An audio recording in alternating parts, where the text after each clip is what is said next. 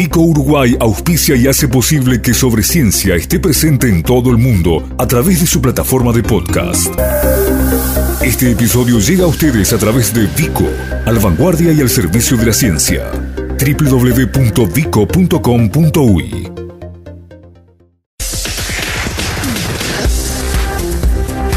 Sobre Ciencia.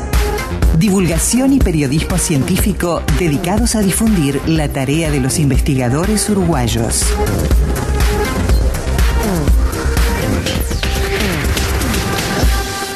Ayer fue el Día Mundial de los Océanos y la fecha de alguna manera queda todavía como fue también lo que sucedió el viernes pasado con el Día Mundial de Medio Ambiente, un poquito opacada, si se quiere, por bueno la presencia global de la pandemia eh, vinculada a la enfermedad de COVID-19, pero lo cierto es que para Uruguay hay una cantidad enorme de temas pendientes vinculadas justamente con, eh, por un lado, la conservación y por otro lado, el conocimiento y eventualmente la correcta, la correcta explotación de lo que puede ser una cantidad enorme de recursos vinculados a nuestra nuestra zona costera, nuestras aguas territoriales y este territorio que desde hace no mucho tiempo se ha incorporado a la soberanía de Uruguay. Nos vamos a meter en eso después de la presentación.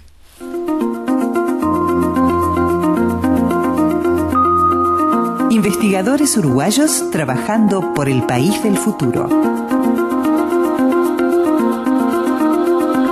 Omar de Feo es doctor en ciencias marinas, eh, integra el Instituto de Biología de la Facultad de Ciencias en su carácter de docente grado 5. De Feo, ¿cómo le va? Buen día, gracias por estos minutos. Hola, buen día. ¿Cómo estás? ¿Todo bien? Bien, bien. bien bueno, de Feo, nosotros tuvimos una conversación a principio de año, eh, un poco antes de, de, todas estas distorsiones que venimos atravesando, y hablábamos en aquel momento de lo que era la decisión avalada por el propio gobierno de ese momento, todavía la administración anterior, de generar un grupo interdisciplinario bien ambicioso para generar, eh, por un lado, conocimiento y por otro lado también recursos humanos que permitieran avanzar en el desarrollo de lo que es la conservación, pero también la explotación de los recursos marinos de Uruguay. Eh, a pesar de todo, ¿se ha podido avanzar un poquito más en eso? Eh, se está en eso, eh, todo queda un poquito relegado, pero recordemos que hay eh, ya iniciativa por parte de UDELAR muy marcada en, contacto con, con, otras instituciones y donde se ha desarrollado un documento estratégico como elemento, eh, digamos, disparador para acordar y formular acciones para el fortalecimiento de recursos humanos para el estudio de los océanos, de nuestros, nuestras aguas y para desarrollar planes de manejo y conservación sustentados en la ciencia en base también a un plan de formación de recursos humanos. Quiere decir esto que estamos trabajando en ello, aunque queda un poquito relegado, tener razón al respecto. Está bien. Eh, de feo, eh, primero creo que corresponde, eh, para no meter la pata en mi caso, eh, uno no puede separar, si bien la consigna tiene que ver con el Día de los Océanos, no podemos separar esa otra gran franja que tenemos costera vinculada al Río de la Plata, donde prácticamente hay que mirarlo como una integralidad, al menos desde el punto de vista de Uruguay, toda una parte, sobre todo la parte más cercana a la desembocadura del Río de la Plata y luego sí ya nuestra parte oceánica. ¿Tenemos cosas para hacer vinculadas a lo que es la consigna de este día de ayer, que es el disparador de esta nota en materia de conservación? ¿O realmente Uruguay lo que tiene que hacer es eh, conocer y explotar? Eh, tenemos mucho para hacer. Y, parte de eso es lo que te mencioné antes. Recordemos que hay una extensión de la plataforma de nuestras aguas que se lleva a 206 mil kilómetros cuadrados, que es mucho más que la superficie terrestre. Tenemos una gran cantidad de cosas para hacer en cuanto al análisis de, derechos exclusivos sobre yacimientos de minerales, gas natural, petróleo, recursos, biodiversidad, actividad de turismo, muchísimo. Y eso implica desarrollar, frente a esos múltiples usos del espacio marítimo, eh, una cantidad de estudios basados en la ciencia sobre planificación espacial marina. Esa planificación espacial no tiene que contender solo con manejo de recursos y explotación de recursos, sino conservación. Pero aquí lo que tiene que quedar claro es que no es conservación versus manejo. Aquí es conservación y manejo. Entonces, tenemos que explotar nuestros recursos naturales, renovables o no, en la forma científicamente sostenible, de tal manera que todas las informaciones que podamos proveer al Poder Ejecutivo para esa explotación estén sustentadas en ciencia robusta. Entonces, a tu pregunta tenemos muchísimo para hacer, tenemos para analizar en forma integrada todas estas actividades, a eso debe sumarse una presencia enorme de tráfico marítimo, eh, cables, cables submarinos, una cantidad de cosas que tenemos que analizar, eh, discernir y manejar en base a ciencias sólidas. Eh, en cuanto a lo que decías de Río de la Plata y Océano, por supuesto, es una integralidad. No, no, ahí no hay un muro, no hay un alambrado. Por tanto, debe analizarse como un todo. Mm, está bien. Eh, de feo, eh, ¿cuáles son? De, a ver, acá hablamos de un horizonte mm, temporal que no puede agotarse de ninguna manera en el corto plazo, teniendo en cuenta que hablamos incluso de la necesidad hasta de generar recursos humanos para que después avancen en conocimiento, en planificación y en el desarrollo de todo un sector o de un montón de sectores vinculados. Pero en el corto plazo, ¿qué es lo que Uruguay debería, eh, a ver, decididamente encarar en materia de eh, planificación, eh, conocimiento y, eventualmente explotación de sus recursos marítimos fluviales para incorporar al Río de la Plata? Eh, pero debo integrar también la parte costera. Bien, y, está, claro. es fundamental. O sea, el océano no es para mirar a lo lejos, lo tenemos aquí cerquita.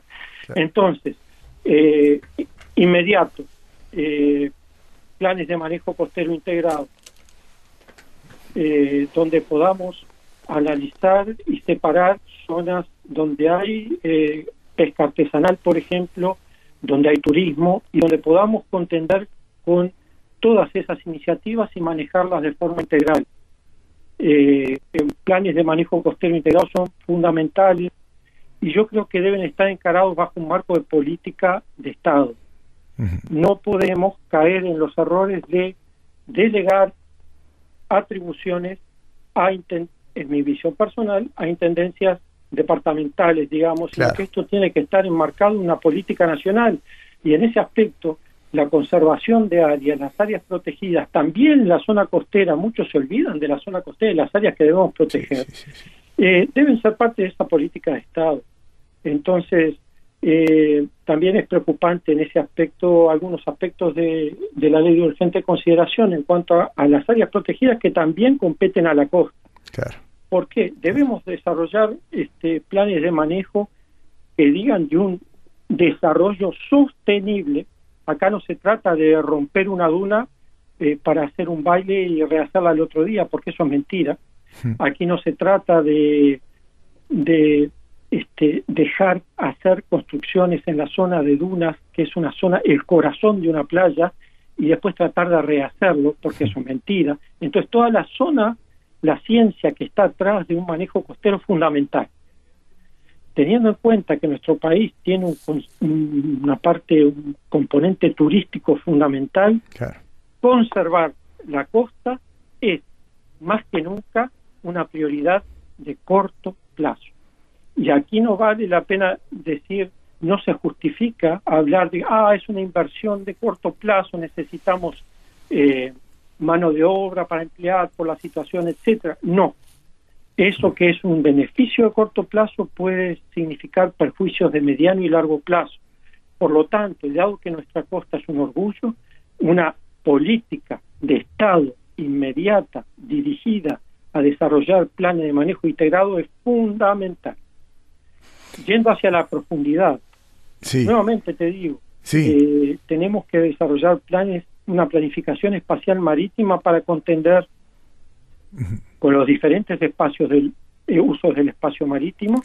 Tenemos una pesca ahora que se aumenta nuestra superficie.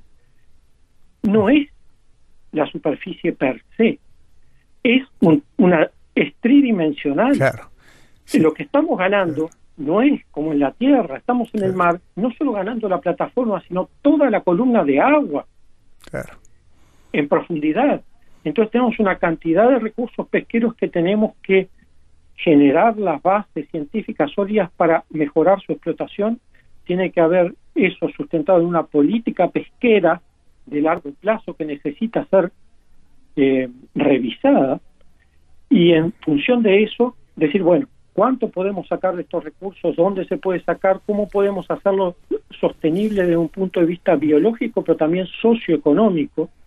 Y eso, ¿cómo eh, armonizarlo con las diferentes actividades que se realizan en, en nuestras áreas? Entonces, no es simple, esto necesita un abordaje multidisciplinario, multiinstitucional, y no reparar y eh, utilizar, en el buen sentido le digo, a la ciencia solo en emergencia, claro. sino eh, sustentar los, las decisiones basados en un conocimiento científico sólido ahora y siempre. Estamos en el siglo del conocimiento y hemos demostrado, lo cual me siento muy orgulloso como científico, que la ciencia debe jugar un rol protagónico a nivel nacional. Y fue muchas veces desmerecida. Ya tengo 60 años y he sufrido al respecto. Por lo tanto, esta situación ahora, enhorabuena, pero no para apagar incendios, sino como parte de una política nacional científica por el debido apoyo a la ciencia y la tecnología. Eh, de Feo, em, cuando habla de la planificación necesaria integral, eh, transversal, interdisciplinaria de lo que son eh, las aguas oceánicas, ¿cómo interactúa con esto la marcha desde hace ya bastante más de una década, pero que ha tenido un hito nuevo en las últimas horas, de lo que es la adjudicación de prospecciones petroleras y demás? ¿Debería esto insertarse en el plan general o, no interfiere que, que ANCAP siga avanzando por su cuenta. Necesariamente debe integrar.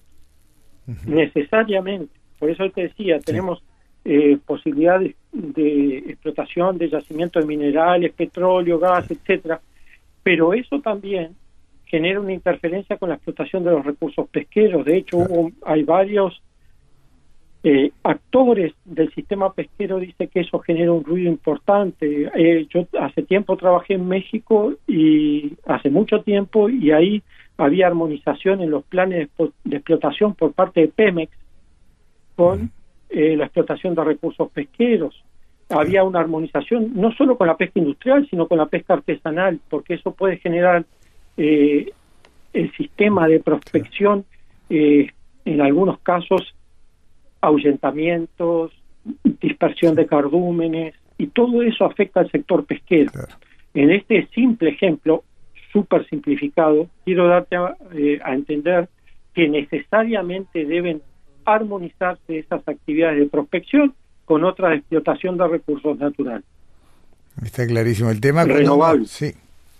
Perdón, lo escucho. Sí, recursos naturales renovables con los como los pesqueros. Entonces, es importante que esas actividades estén armonizadas y recordemos que nuestra zona es una zona de enorme tráfico marítimo no solo para nuestro puerto, sino para Buenos Aires. Entonces, y para, para Altos del Uruguay, etcétera. Entonces, eso también debe ser compatibilizado. Eh, ustedes dirán, uh, es mucha cosa. Sí, es mucha cosa, y muchos países lo hacen. Es hora de que nuestro país consolide esa política de planificación espacial marina que es necesaria, como te decía hoy, en el corto plazo. Está, está más que claro. Eh, no, pensaba en esta necesidad de armonizar y la diferente estatura, ¿no? En una mesa sentar, por ejemplo, a, Dinara con ANCAP y uno se encuentra con, con los diferentes pesos institucionales y parece, o sea, una relación de, David y Goliat, ¿no? Sí, pero eh, puede ser, pero la ciencia es una sola. Claro. Y, y más allá de los intereses económicos, acá lo que debemos preservar es, son, nuestro patrimonio nacional. Y en, para hijos y nietos, esa equidad intergeneracional es fundamental y aquí no, no vale este, que haya actividades que sean en teoría menos importantes, porque el, el, el, análisis científico ha demostrado que muchas actividades que parecen ser poco importantes resultan ser cruciales a la hora de desarrollar políticas. Entonces, lo que tú decías es muy importante. No solo los científicos no solo valemos para la universidad, claro. eh, sino que, por ejemplo, en la Academia de Ciencias hemos lo hemos analizado muchas veces y hemos hecho documentos. Aquí tiene que haber una inserción activa de científicos jóvenes en los organismos estatales y también, ¿por qué no?, en el sector privado. Eh, caemos en, en la ironía, yo he sido contratado hace, hace tiempo, como estaba en el exterior, por muchas empresas privadas para hacer estudios. Aquí rara vez, rara vez, el sector privado eh, contrata científicos para ese tipo de estudios. De, de los que estamos hablando, ¿no? Sí, sí, sí. sí, Entonces, eh, es importante sentar en una mesa de discusión a los diferentes actores. No importa cuál sea su valor actual o potencial, sino para contender con las diferentes formas y maneras de uso de, de nuestra plataforma, de nuestro océano, porque eso es muy importante a la hora de generar esas estrategias combinadas de manejo y conservación. También la conservación juega un rol fundamental, pero no en la conservación, en el lirismo de que debemos conservar un, un arrecife de profundidad, sino como parte de que los ecosistemas en buen estado proveen servicios a la sociedad que para muchos sectores de la sociedad son impensables. Es decir, un buen un, un ecosistema saludable provee más pesca, provee eh, más turismo, eh, provee una cantidad de servicios a la sociedad que van más allá de la mera conservación. Estamos conservando para poder utilizar. Y esa dicotomía falsa entre manejo y conservación debe ser superada en nuestro país. Debemos contender con ambos al mismo tiempo. Y en la mesa sentar a todos, y sentar a, todos los actores fundamentales para que den respuestas armónicas de un desarrollo sostenible para nuestras aguas. Eh, doctor Omar de Feo, eh, me queda un, un bagaje grande de, de, preguntas y consultas. Eh, la dejamos por acá por una cuestión de tiempo, pero contando con su siempre generosa predisposición, ¿la, la seguimos más adelante? Por supuesto. Muchísimas gracias, que tenga buen día. Un abrazo, chao.